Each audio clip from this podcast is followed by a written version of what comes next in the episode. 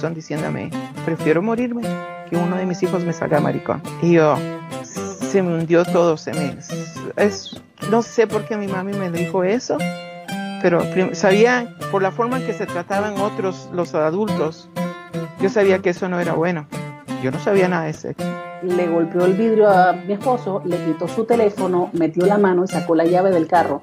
En ese momento me están apuntando a mí en la cabeza y lo primero que yo pensé fue por un puto Pokémon.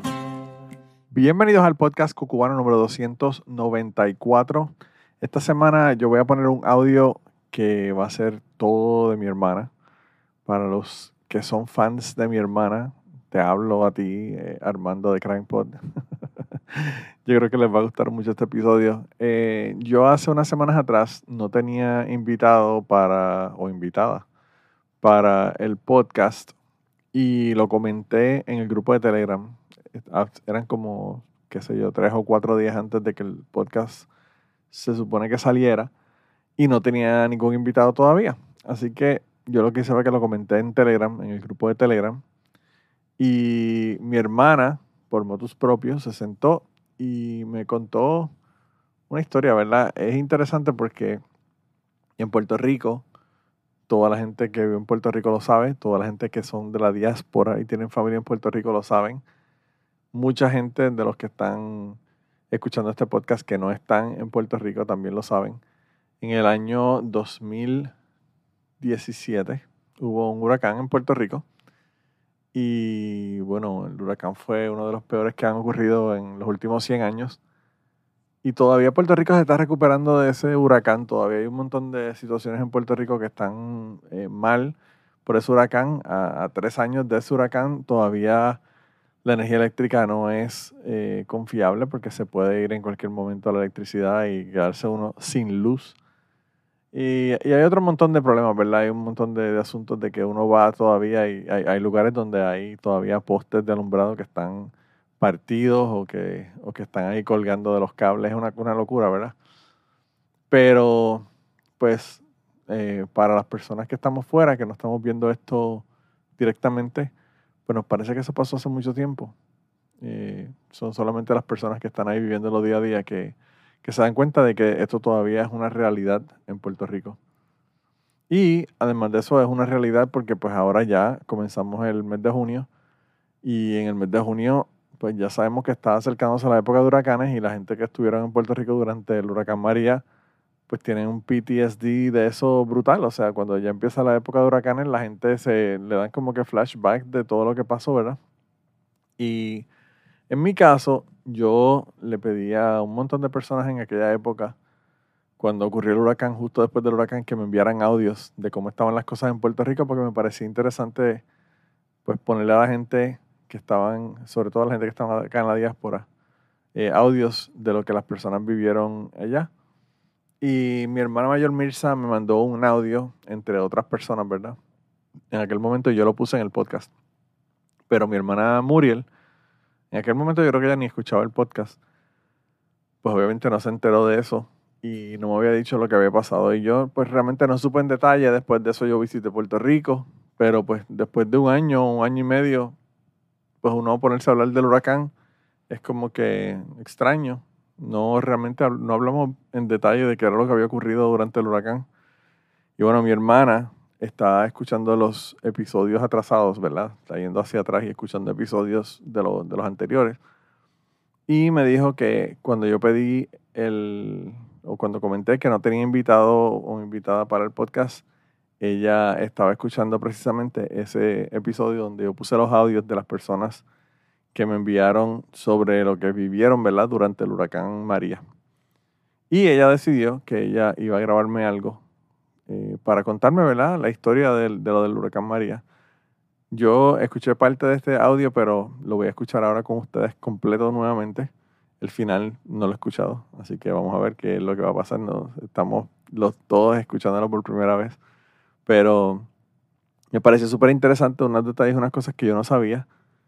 Eh, y además me parece interesante porque sé que las personas que vivieron el huracán probablemente se van a sentir identificados porque son muchas de las cosas que ellos también vivieron en ese proceso, ¿verdad? De, inmediato, justo después del huracán.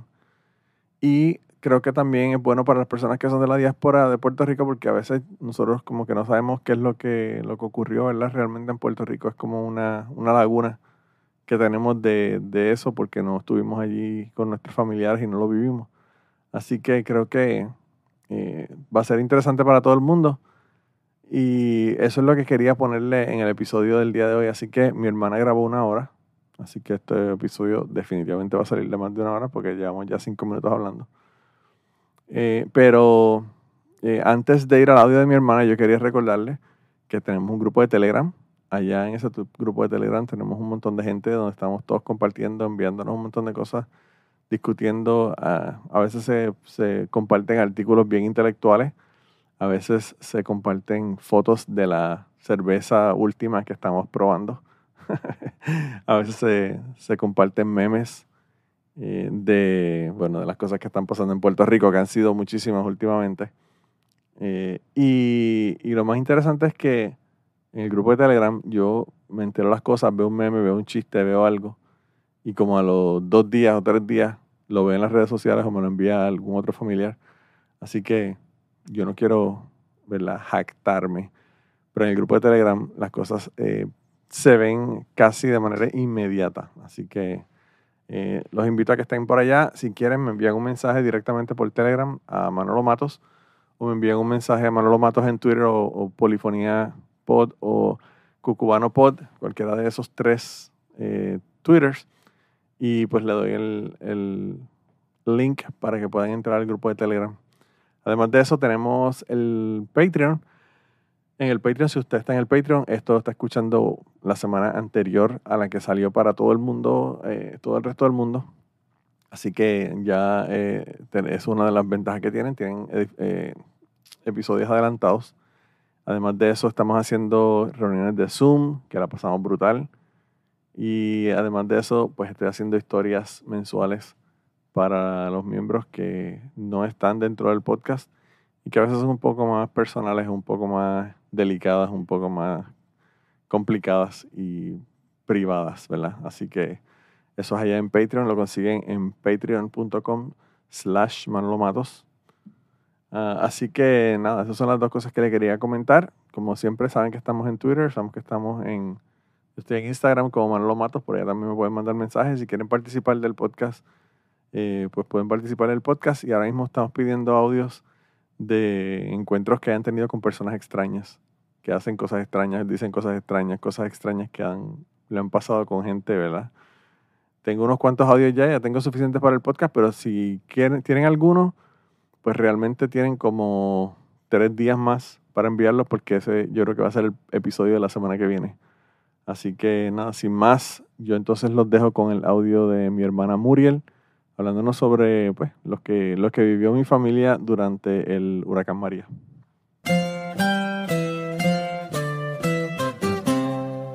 Manolo, yo no había oído tu podcast desde el principio que lo hiciste. Y como ya empecé tarde, estoy oyendo ahora algunos episodios viejos. Y hoy estuve oyendo el de huracán María. Uno que tú grabaste como un mes después de que pasó el huracán en el septiembre del 2017.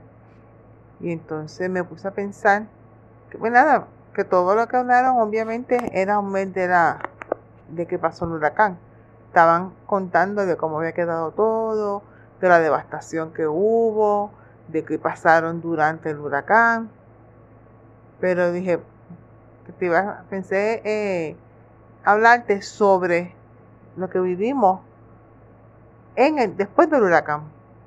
Porque obviamente el huracán pues, fue terrible y desastroso, pero fueron 12 horas, 18 horas de, de vientos y problemas, pero lo que pasó después, lo que tuvimos que vivir después, pues fue interesante.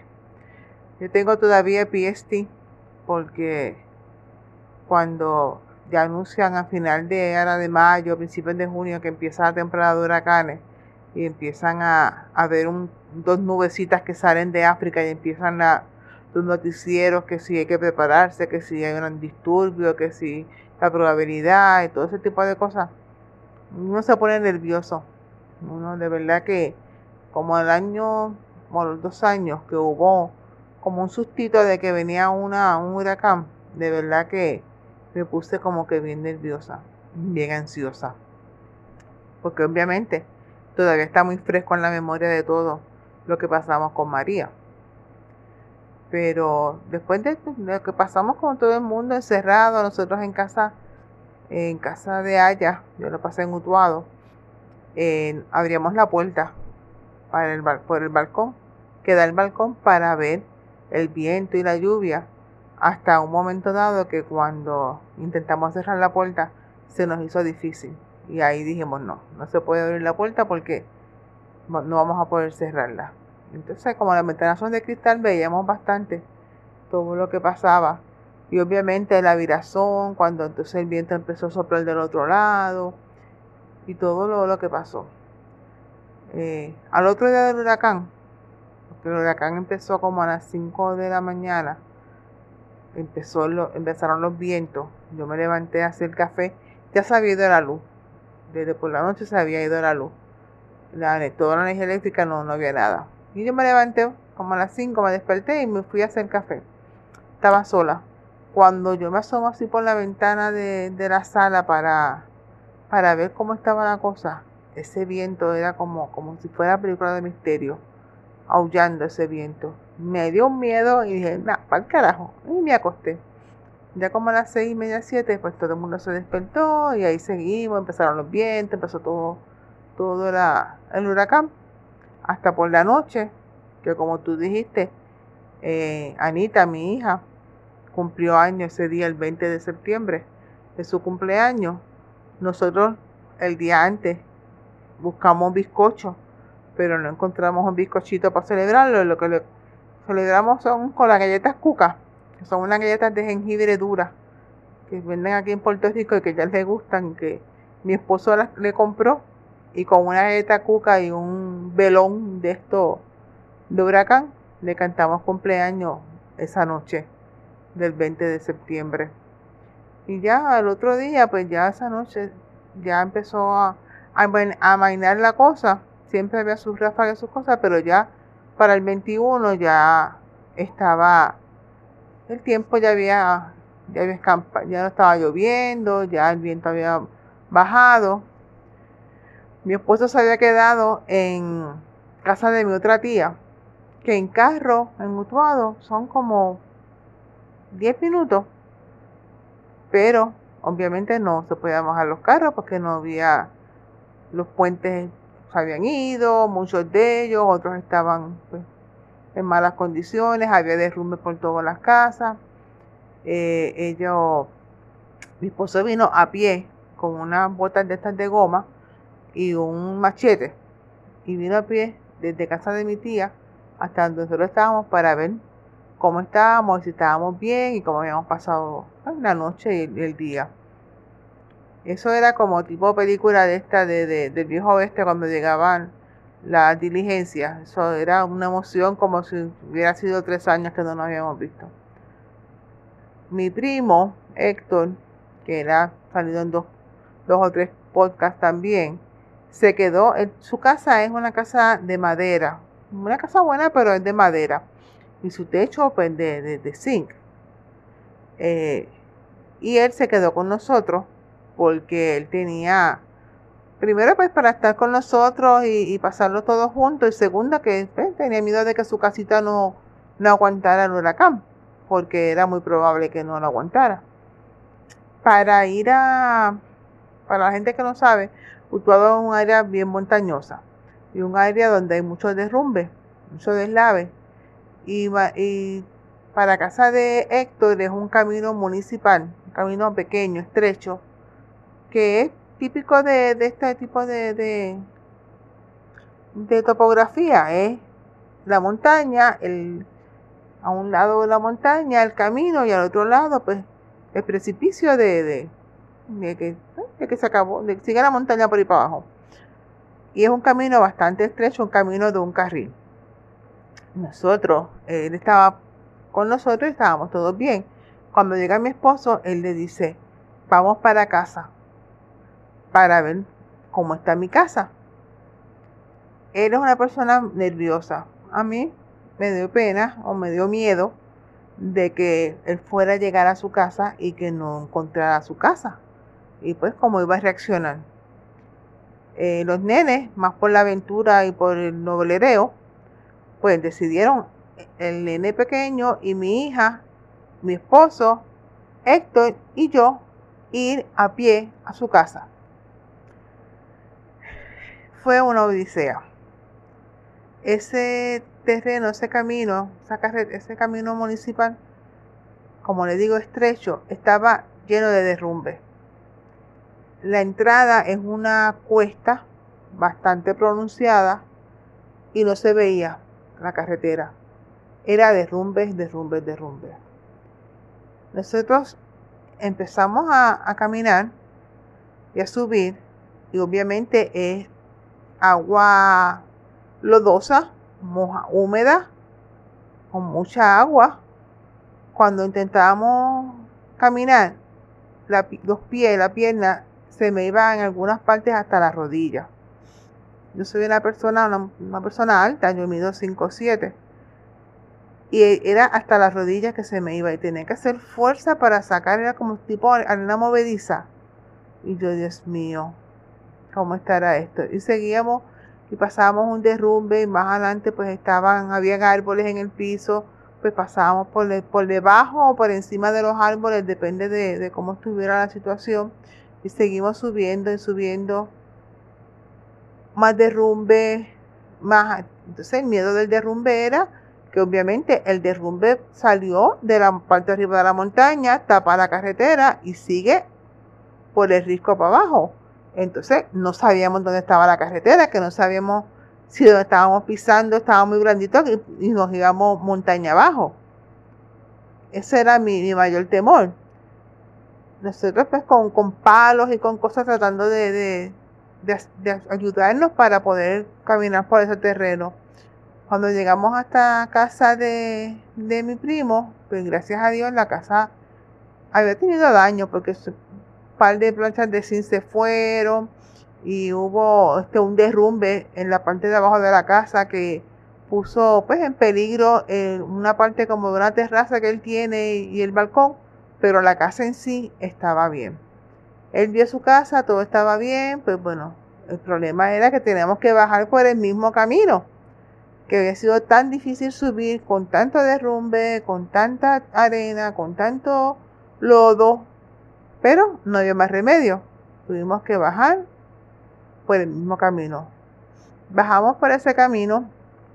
Cuando estábamos bajando nos, enteramos de que un vecino de, de mi primo era una persona bastante joven, tenía cuarenta y pico de años, cincuenta, pero testarudo, una persona diabética, una persona con varias condiciones de salud, no se quiso ir con la esposa a casa de un familiar que vivía en el pueblo, la zona urbana, y su casa era buena, su casa era de cemento y estaba bien, no tuvo ningún problema, pero el camino estaba prácticamente inaccesible.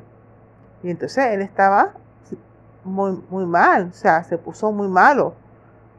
Tuvieron, después nos enteramos que ese día, no recuerdo si fue ese día después del huracán o al otro día del huracán, tuvieron que bajar en lo que llamaban una hamaca, que era como llevaban a las personas antes en, al hospital o, los, o los enfermos, que es como una tela, formando como si fuera una hamaca, le ponen un palo por encima para aguantar la, los extremos de la, de la tela esa, de la hamaca.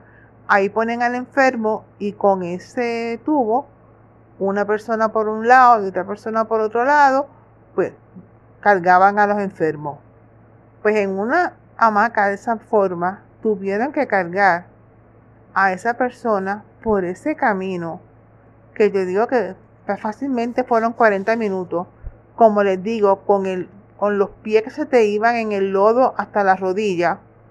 Una persona que era obeso, enferma, y tuvieron que hacer turnos de los vecinos 3 y 4 porque pesaba mucho y era súper incómodo cargarlo.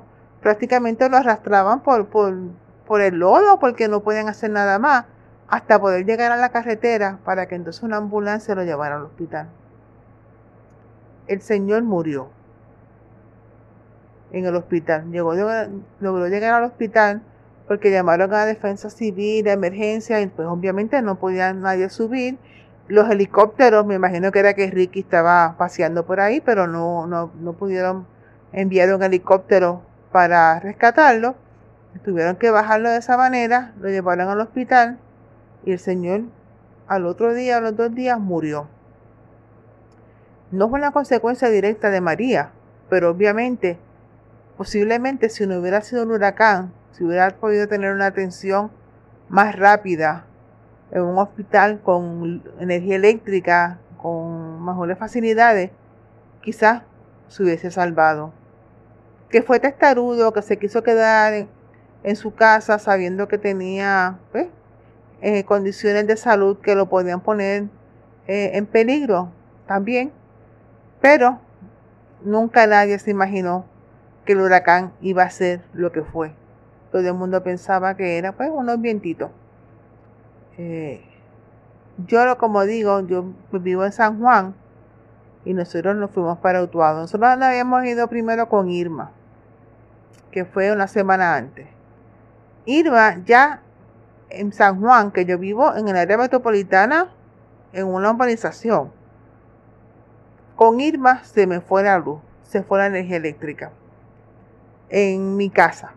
Había otros sectores que tenían energía eléctrica, pero en mi casa es lo que llaman un bolsillo, que es un área dentro de un área mayor, que todo el mundo alrededor tiene luz, pero yo no tenía. Pero este en este momento de Irma era bastante grande ese bolsillo eran muchas casas, muchas calles, las que no tenían energía. Mis hijos estaban en escuela superior. La nena estaba en, cuarto año, era senior, y el nene estaba en grado 10. En una escuela especializada de ciencias y matemáticas. Ellos entraban a las 7 y media de la mañana y salían a las 4 de la tarde. El profesor el, perdón, el, director era un señor que tenía, él le que tenía una, un doctorado, creo, en física. Y era pues educador. Pero él, no sé, qué base tendría él socioeconómica. Pero él pretendía que sus estudiantes pues fueran empezaba, yo creo que él pensaba que todos tenían las mismas facilidades que él. Y nosotros, eso fue, creo que fue como martes o miércoles que fue Irma. No pasó gran cosa, o sea, se fue la luz y hubo un poquito de daño, pero todo siguió funcionando más o menos bien. Y las clases, me estaban dando clases.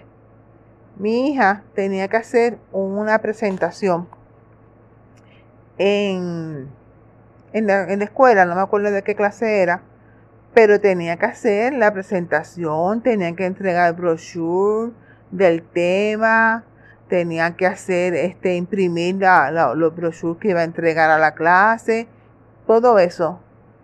Y nosotros sin energía eléctrica, obviamente sin internet, sin nada. Pues yo cogí a mis muchachos, cogí el printer, la computadora y me fui para Utuado. Ella terminó el trabajo, lo imprimió, lo preparó y a las 5 de la mañana al siguiente día nos vinimos para San Juan para que ella cogiera la clase, las clases y entregara su trabajo. Porque ella estaba histérica porque tenía que hacer ese trabajo y no podía hacerla porque no teníamos energía eléctrica en casa. Cuando yo llego, yo veo al director sentado aquí afuera esperando, dándole la bienvenida a los estudiantes. Cuando yo llego, yo le digo, yo ya, eh, yo creo que llegaron tarde ese día, porque ya casi todos los estudiantes estaban, habían entrado. Y el profesor estaba sentado allí, el director. Y yo voy donde él y lo saludo y le digo, ¿sabe qué? Yo vengo de Utuado. me dice, sí, yo digo, sí. Porque usted se ve que está planchadito, tiene una camisa de algodón planchado. Digo, se ve que está planchadito. Parece que en su casa hay energía eléctrica, pero yo no tengo energía eléctrica. Con el huracán Irma se me fue la, se me fue la luz. Y yo tuve que ir a Utuado para que mi hija pudiera terminar el trabajo y poder imprimir y poder hacer, entregar el trabajo que tienen que hacer para hoy. Yo creo que usted debe hablar con, con sus profesores y decirle que da las circunstancias de que hay gente que está afectada, de que hay gente que no tiene energía, de que hay gente pues, que tiene problemas, que sea un poco más considerados con los trabajos que dan, que limiten el uso de internet y de, y de printer y de impresora, porque no todo el mundo tiene las mismas facilidades. Y el muy hijuera, lo que me dijo es, ay, pero mamá, yo estoy aquí hasta las 6 de la tarde y la, y la, escuela tiene internet. Que se quede para que haga el trabajo. Lo pueden hacer aquí. Yo estoy aquí hasta las 6 todos los días. Y yo digo, o sea que usted me está diciendo a mí que estos niños llegan a las 7 y media de la mañana y usted pretende que se queden hasta las 6 de la tarde en la escuela para hacer un trabajo. Sí, sí, mamá, se pueden quedar. Y dije, mire, yo creo que no nos estamos entendiendo. Y me levanté y me, fue, y me fui porque las ganas que me dio fue de mandarlo para el mismísimo carajo. Cuando después, en María, bueno, fuimos para Utuado, todo, todo pues, pasó todo lo de María, fuimos a casa de mi primo, como a los dos o tres días, ya las carreteras principales, porque al frente de mi casa de mi tía, hubo un, se cayó parte de un árbol, hubo dos derrumbes pero pequeños, los vecinos fueron con machetes y con sierras para tumbar, pero tenemos la ventaja de que el vecino que vive al frente, en la montaña al frente, eh, tiene equipo pesado y tiene maquinaria de equipo pesado y también tiene como los, los, no sé cómo se llama ese equipo que son pequeñitos, que son para que mueven en la tierra y eso, pero que son más pequeños. Y él tenía eso en su casa él tuvo que usarlo para poder quitar los árboles que se cayeron para salir de su casa. Y luego bajó y limpió toda la, todos los árboles y todos los derrumbes que habían, como eran pequeños, con, con su equipo. Él pudo abrir camino y pues no hubo ningún problema. Pudimos, teníamos el camino libre. Eh, mi primo, que se había quedado con nosotros, él tenía un carrito viejito, un Toyota eh, estándar, y con él nos fuimos a, a pasear por el pueblo para ver lo que había pasado. Cuando vimos toda la desolación, todo, todo lo que había pasado, o sea, ningún puente, Utuado es un área, es lo que llamamos un valle interior y tiene un río que le pasa por el mismo medio del pueblo. Y tiene otro río que a la salida del pueblo se une. Ese río se une con otro río que viene de adjunta y en la salida del pueblo. Todo estaba, en, todos había sido inundado, ya había bajado las aguas, pero todo había sido inundado. O sea, los, los puentes estaban tapados con arena y con árboles. No había paso, solamente había paso por el puente de la entrada del pueblo, que se había, el río se había llevado la, las barandas, la, las barandas y la, los paseos peatonales que tenía por los lados, pero el puente estaba funcionando. Fuimos, bueno, era, fue desastroso. El problema mayor que tuvo Utuado fue el agua potable, por lo menos en casa de mi tía.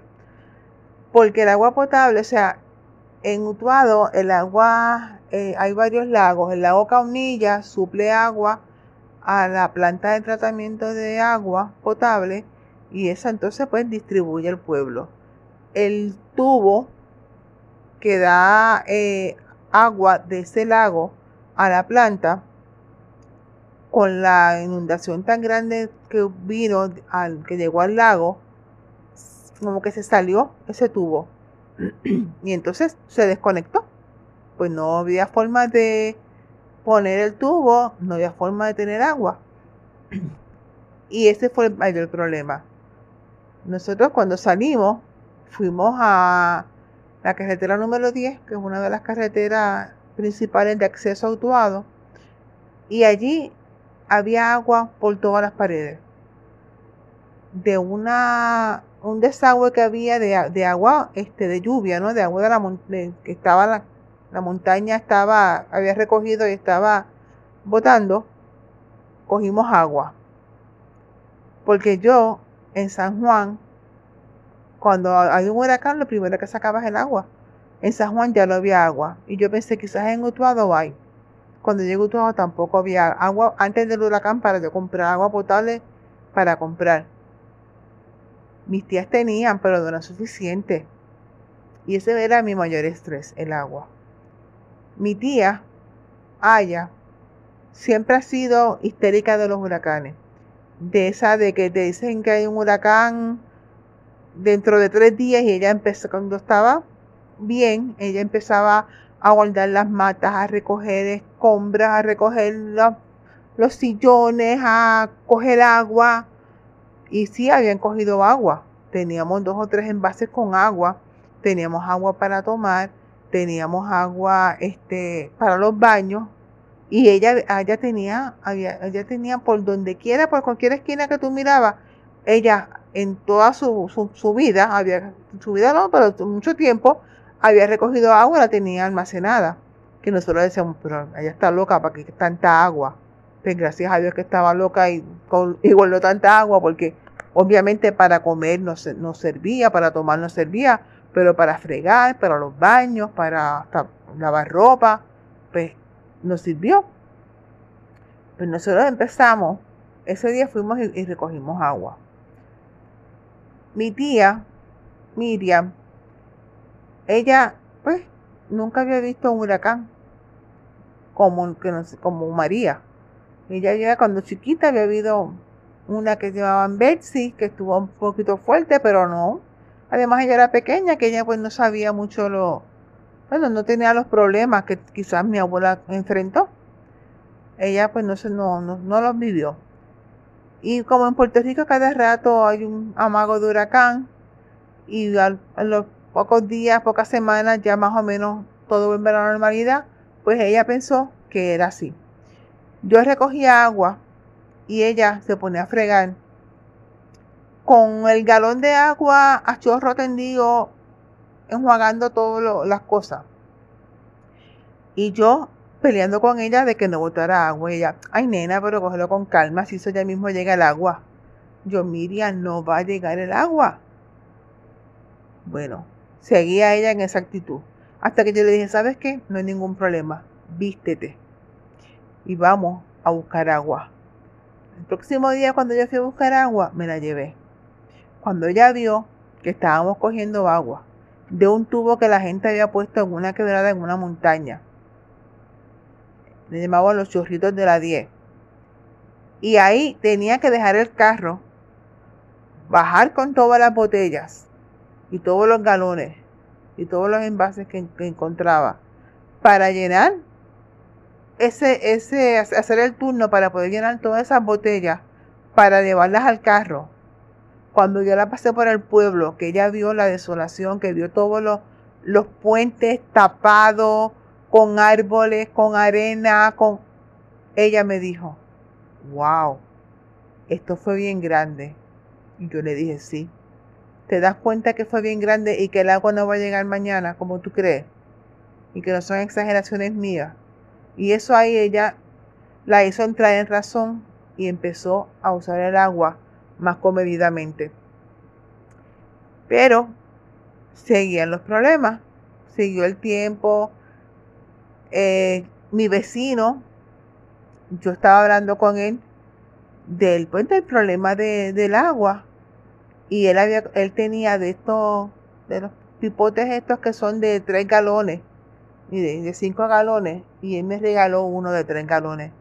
Yo casi lloro cuando él me dio, porque todavía me quedaba agua, pero me quedaba muy poca. Eran mis tres hijos, Héctor, mis dos tías y yo. Éramos un montón de gente tomando agua, usando agua para cocinar y se acaba. Y cuando él me dio esa, ese de de agua, yo por poco, bueno, yo casi lloro. del, alivio que yo sentí porque tenía el agua. Mirza, pues mi esposo y mi tía, mi otra tía, no la, no la que ustedes conocen, sino la otra, vinieron a San Juan y como por la gente que es de Puerto Rico sabe, el Dorado, no sé por qué, pero había señal de celular. Y ahí fue que lo que Manolo dijo que le, que le mandaron un mensaje de que estábamos bien. Pero nosotros sabemos que en Sabana Grande, que es un barrio habituado, los de una, una compañía específica de, de teléfono, los de esa compañía tenían acceso al teléfono. Pero llegar a Sabana Grande era un camino malísimo porque estaba lleno de derrumbes y todo. Es, es, un camino, una carretera mejor que la de mi primo, o sea, una carretera estatal, pero como quiera. Es una carretera empinada, con derrumbes, con 20 mil problemas. Y nosotros no, no, no nos vamos a arriesgar a ir hasta allá. A ver si, te, si podíamos tener señal o no. Ya después que nosotros le dijimos a Manolo este, que estábamos bien, que ya todos pues, dijimos, pues ya por lo menos cuando podamos comunicarnos nos comunicamos, pero ya él sabe que estamos vivos y que estamos pues, luchando. Mirza llegó con una comprota de arroz, de habichuelas, jamonilla, jamonilla, jamonilla, jamonilla y más jamonilla. Ya nosotros veíamos la jamonilla, mi niña veía la jamonilla y se le paraban los pelos. Pero no había nada más. Todavía los supermercados no habían abierto, no podíamos comprar carne porque no había luz. Este, y seguimos ahí batallando. Como mejor hacíamos era eh, espagueti, con salsa de espagueti y la jamonilla con una salsa de espagueti. Esa era la forma en que mejor pasaba la jamonilla ya, porque de verdad que en la salchicha, a mí no me gusta la salchicha, pero no había más remedio. Empezar a cocinar lo justo, porque uno siempre cocina un poquito más, pero tenemos que cocinar lo justo. Primero porque no, no había para tú estar botando y segundo porque no podía guardarlo, porque no tenía dónde guardarlo. Los potes de salsa, la salsa se dañaba, porque tú no usas un pote de salsa en un día, pero tampoco lo podías guardar. Después de un par de semanas, a se me trajo, eh, tenemos que lavar ropa a mano teníamos, o sea, yo lavé ropa a mano como no tienen una idea. Los nenes me ayudaban a exprimirla y la tendíamos bastante moja, pero que, no podíamos hacer nada más. Eh, ropa, yo, la, llegué a lavar hasta sábana, ropa de cama a mano, porque es que no había más remedio.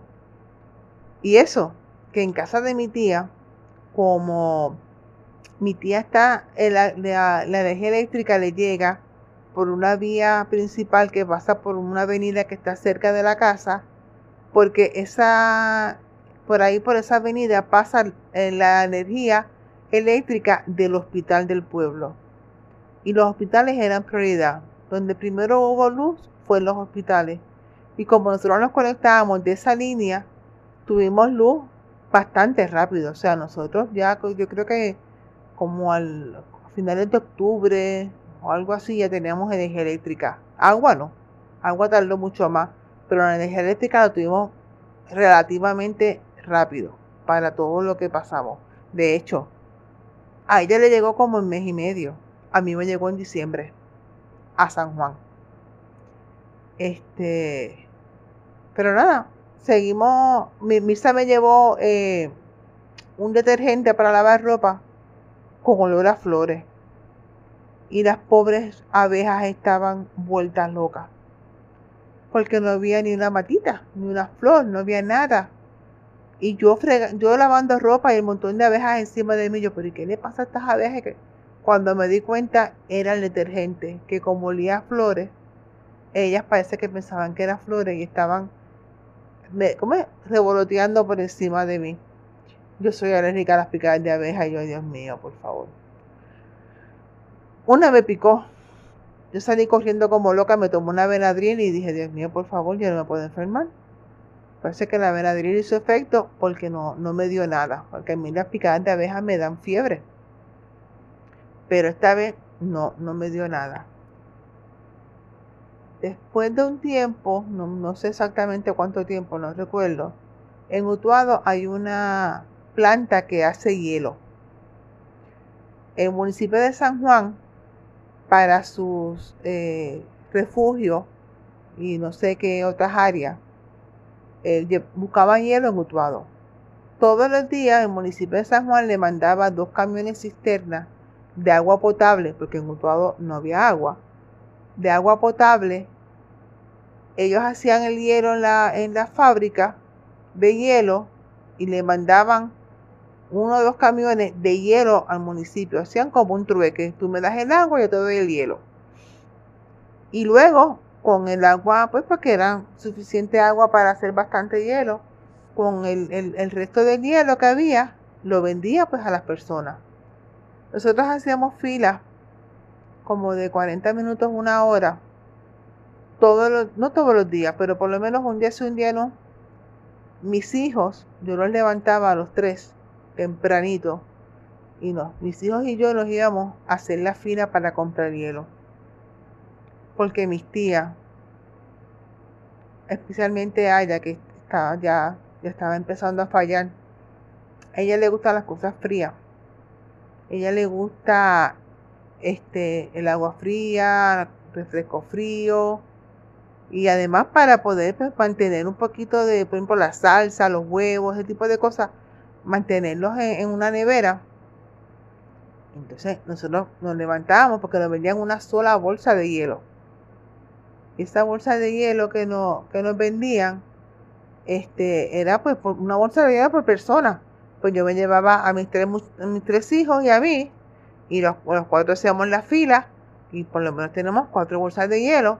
A veces le daba una a la vecina, que era una persona mayor, o, así, o la guardábamos nosotros, guardábamos, poníamos una en una nevera, una con, hielo, una bolsa de hielo, pues como le digo, para la salsa, para la, eh, la, carne, que si compra, conseguíamos algún, alguna carne, eh, y otro lo, poníamos en otra neverita para entonces para los refrescos y el agua, para mantenerlos frescos, fríos. Y todos los días, un día sí, un día no por lo menos, cada dos días íbamos a comprar hielo. La gasolina, pues yo no, realmente no, no hice la fila, pero mi carro tenía gasolina, yo la hice por si acaso pensando en que si iba a estar más largo mi vecino es medio histérico, de estas personas que, que tú hablas con él dos horas y, sales a suicidarte porque el mundo está malo y se va a acabar de una forma desastrosa. O sea, una persona también negativa. Y él me dijo de, vamos a buscar gasolina porque después, que sí que sí, yo, se puso histérico. Pues me fui con él, me fui como a las seis y media de la mañana a hacer la fila. La fila yo te diría que había sobre 50 carros. No, la, la gasolinera no tenía gasolina. Supuestamente ese día iba a llegar gasolina. Y estábamos haciendo la fila para cuando llegara la gasolina.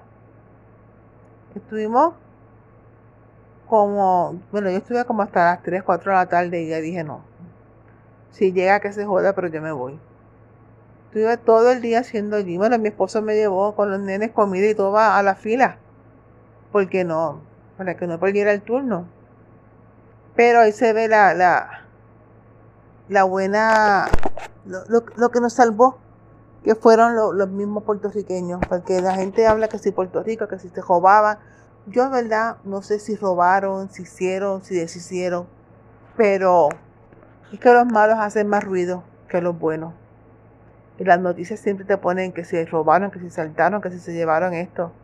Pero todas las buenas obras que hicieron, toda la, solidaridad que hubo entre vecinos, todo lo, lo que se ayuda, nos ayudamos unos a otros, eso, eso no vende noticias. Y eso pues no salió quizás tanto como, como, como debería. Yo estaba haciendo la fila y la señora que estaba detrás de mí, que yo no conozco, nunca en mi vida había visto, ella era una guardia penal y tenía unas sillas de playa, sacó una, porque pues, obviamente los carros los apagábamos porque no podíamos estar tantas horas con, con el carro prendido haciendo la fila porque se iba a gastar el chipito de gasolina que tenía. Y ella sacó dos sillas de, de playa, me dio una a mí y otra a ella, y nos sentamos allí a hablar. Allí, ella conocía a una señora que vivía, porque la, la fila estaba, empezaba en la gasolinera, pero se metía por una urbanización. Y ella conocía a una de las personas que vivía allí. Y cuando la señora salía de la casa, la vio, vino, la saludó, qué sé yo, le preguntó, se pusieron al día de cómo estaba la cosa. Y cuando se fue a ir, la señora regresó a la casa y nos trajo un vaso a cada una, un vaso con hielo y una botella de agua. Hoy, o sea, a ti alguien te da una botella de agua con vaso de hielo hoy, tú dices, ajá, gracias. Pero en aquel momento, un vaso con hielo y una botella de agua era Gloria. Y ella dijo, no se preocupen porque yo tengo agua y tengo hielo porque mi esposo es de la Guardia Nacional y él cuando viene, cuando sale de trabajar, me trae agua y me trae hielo. Tómese en eso y, y suelte que llegue el camión. Y se fue. Esa señora tampoco yo nunca la había visto, pero nos llevó agua y, hielo a la fila. La gasolinera, la gasolinera no tenía gasolina, pero tenía el colmadito que tienen las gasolineras abierto.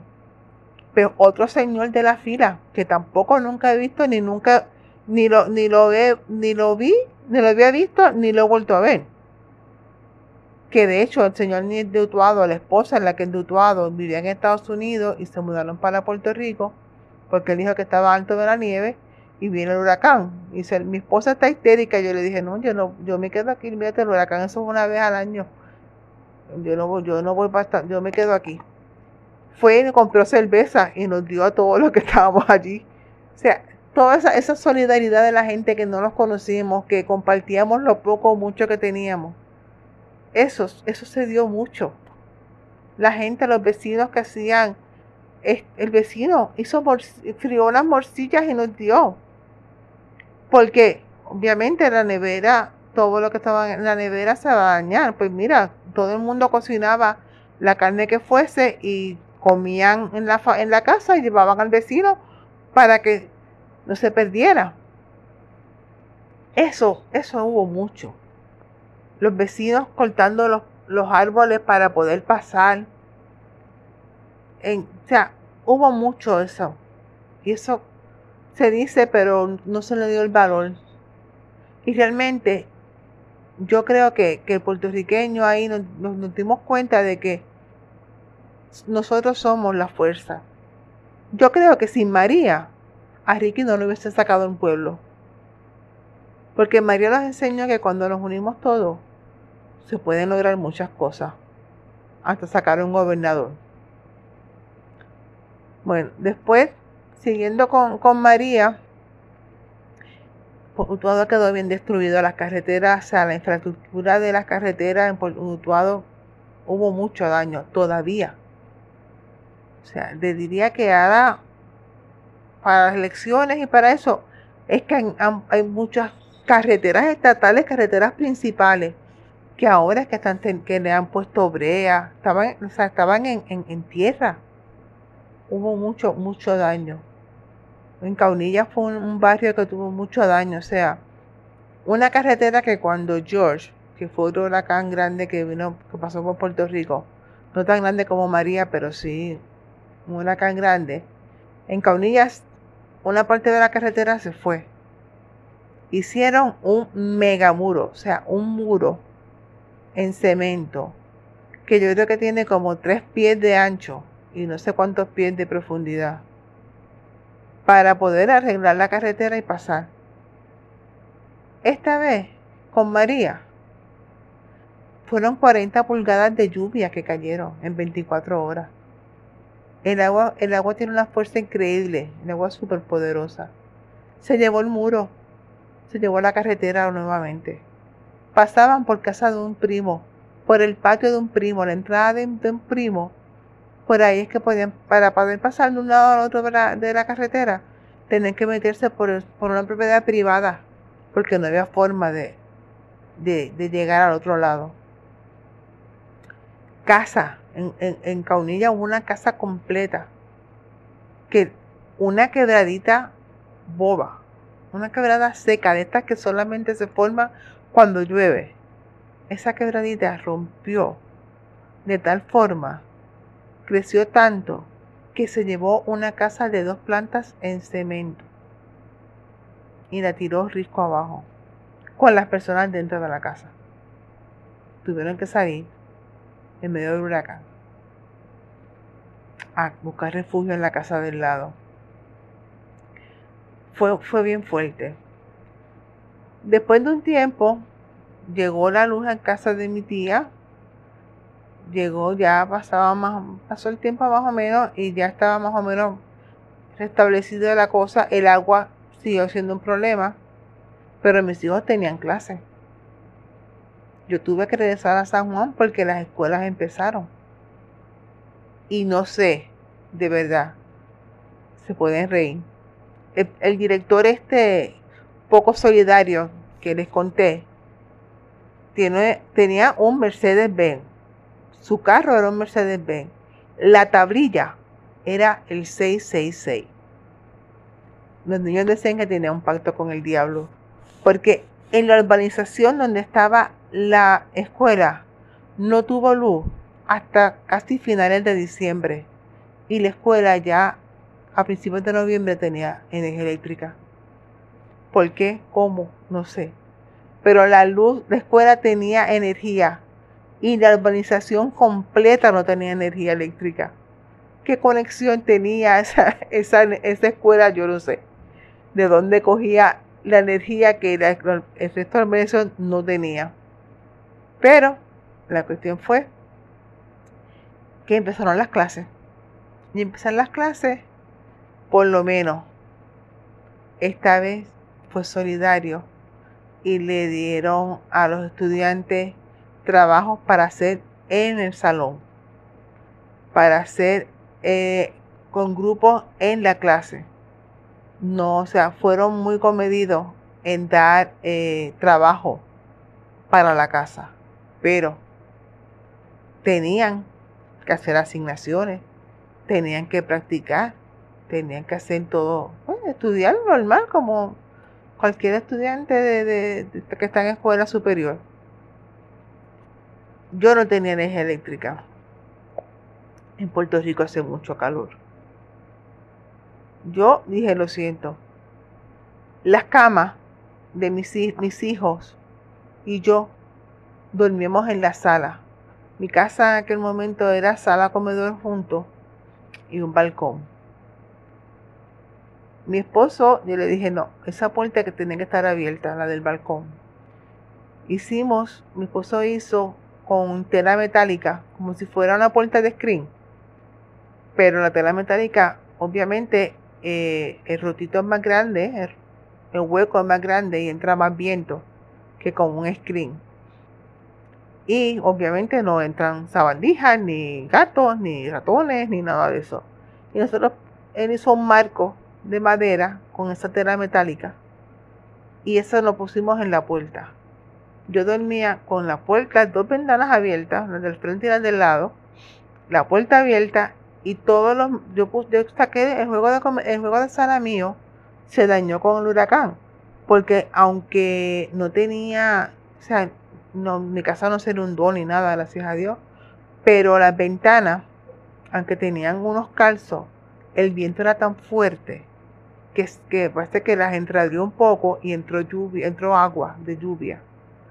Y, mi, y como yo estuve casi un mes sin venir para San Juan, cuando llegamos, los muebles de la sala, el juego de sala, estaba lleno de como un moho, como un hongo, por la humedad y con un mal olor y con eso intentamos limpiarlo pero no se pudo yo dije olvídate los botamos pusimos en la sala, holgamos la, la, mesa del comedor, la pusimos en una esquina y ahí pusimos la comuna, porque habían tres, tres, bueno, tres, dormíamos todos allí. Yo dije, a mí no me importa si el vecino me diga, si de la calle que pasa me diga. Nosotros dormíamos en la sala con todas las ventanas abiertas, con la puerta abierta para mitigar un poco el calor y luchar con los mosquitos, porque eso era otro, el montón de mosquitos que había, pero no había más remedio. Casi a final de noviembre, yo creo, mi esposo consiguió, porque tampoco había plantas en una planta eléctrica de gas. Conseguimos una planta eléctrica y por lo menos ahí, por la noche, nosotros prendíamos la planta y podíamos poner abanico para refrescarnos y para tener por lo menos una bombilla para que los nenes pudieran estudiar. Porque los nenes, Manolo una vez, recuerdo que me mandó una foto o algo de una nena que tenía, mire cómo están estudiando los, los, los, estudiantes, en Puerto Rico. Y era una, una nena que tenía era como una banda elástica en la frente y tenía una un flashlight, una linterna pequeña pegada como si fueran los que como los que van a las cuevas y eso. Algo así, pero era como una una cinta elástica. Y Maduro me, manda eso y yo le digo, así estudian tus tu sobrinos. Mis hijos tenían de esos, de esos, de esas linternas que era en la frente una banda elástica y con eso ellos, obviamente al, mirar, mirando, pues iluminan la página y con eso estudiaban. Así estudiaron mis hijos mientras llegaba la luz. La energía eléctrica llegó, como les digo, a nosotros a principios de diciembre. La urbanización al lado de la escuela, ahí vivía una amiga mía, le llegó casi a finales de diciembre. No recuerdo cuando le llegó el agua a pero sí sé que tardó bastante en llegar el agua. como mi tía vive en área urbana, pues le llegó primero a ella. Nosotros lo que hacíamos era que de estos drones grandes, estos contenedores grandes de como de basura y eso, pero que son, algunos son plásticos y, los venden que tienen plumitas y no sé qué. Llenábamos eso, esos envases de agua en San Juan y se los llevábamos a mi tía y allá allá tenían por lo menos cincuenta y pico galones. Era como una pequeña cisterna para ellas poder este, manejarse. Eh, Plaza Las Américas se convirtió las Américas es un centro comercial que hay en Puerto Rico más grande, yo creo que, que tiene Puerto Rico. Y siempre el, el, anuncio de ellos es que Plaza Las Américas es el centro de todo. Y realmente se convirtió en el centro de todo. Porque se convirtió en un área donde las personas iban a coger un poquito de aire, acondicionados, refrescarse, eh, a comer, iban a, a, despejarse. Habilitaron unos salones, había un, área en, la parte donde está la comida, que llaman la terraza, que era un, fue un banco, era un banco que había cerrado. Pues esa área del banco la habilitaron con muchas mesas y pusieron muchos interruptores de electricidad. Y ahí la gente iba y se sentaba y conectaban, se conectaban para cargar el celular, para cargar la, la laptop, para estudiar, para trabajar. Permitían también a la gente, mucha gente estaba en los pasillos, donde quiera que había un interruptor eléctrico, tú veías a la persona sentada eh, cargando el celular, cargando la laptop. Y el centro comercial lo permitió. Más que, y además habilitó ese salón, que no era tan grande, pero o sea, tenía, en cada mesa tenía por lo menos cuatro interruptores. Que era, era, era, fue, fue bastante. Ayudó mucho. Eh, y pues, como le digo, la gente también iba allí a despejarse. No sé si es que le dieron energía eléctrica primero, creo que sí, que fue de los primeros que le dieron energía eléctrica. Pero cuando con eso, la carga era tanta, el sistema estaba tan débil que cada rato se caía. Y cuando se caía el sistema, cuando se caía la energía eléctrica, se formaba un caos porque entonces tenían que sacar a la gente. Los semáforos no funcionaban, o sea, no existían. El viento se los llevó las intersecciones grandes estaban los policías dando tráfico bajo este sol caribeño. De verdad que fue bien fuerte para esos policías. Pero volvemos, la gente era solidaridad. La gente era bastante eh, solidaria con, con los policías. Le llevaban agua a los semáforos, le llevaban fruta. Yo vi mucha gente dándole fruta, dándole, eh, como en bolsita, con sándwiches, con snacks, con agua, con jugo, porque estaban al sol, los policías, dando tráfico horas. Y la gente, dentro de todo, dentro del caos, hubo momentos, obviamente, en que la desesperación era grande, pero yo entiendo que la gente se comportó bastante bien porque a veces en algunas intersecciones no había policía y se bajaba cualquier ciudadano a dar tráfico, o por lo menos a, a, desenredar el, el que se formaba cuando todos querían pasar a la vez. Y la gente le hacía caso, lo respetaba. Y se solucionaba el problema y seguían pasando. Realmente María fue bien fuerte pero también nos enseñó muchas cosas. Nos enseñó la solidaridad, nos enseñó que juntos podemos más. Mis hijos, mis hijos antes tú le decías, vamos a, a cualquier sitio caminando. Y ellos eran una pelea. Oh, debería que caminar de aquí a allá. O sea, es, es periodo. Eh, distancias cortas. Y ellos eran una histeria. Cuando María por puro aburrimiento. Ellos iban a caminar por el pueblo. No saben cuánto caminaron ellos. Ahora, hoy día, ellos caminan un montón sin quejarse. Antes uno iba al centro comercial y quería, obviamente, el, estacionamiento que está al lado de la puerta.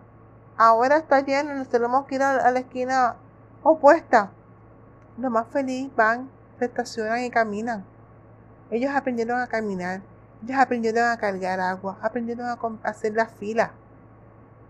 Filas que ellos son niños, son, eran jóvenes de 16, 15 años.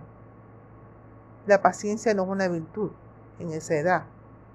Para muchos adultos tampoco, pero bueno, en esa edad menos.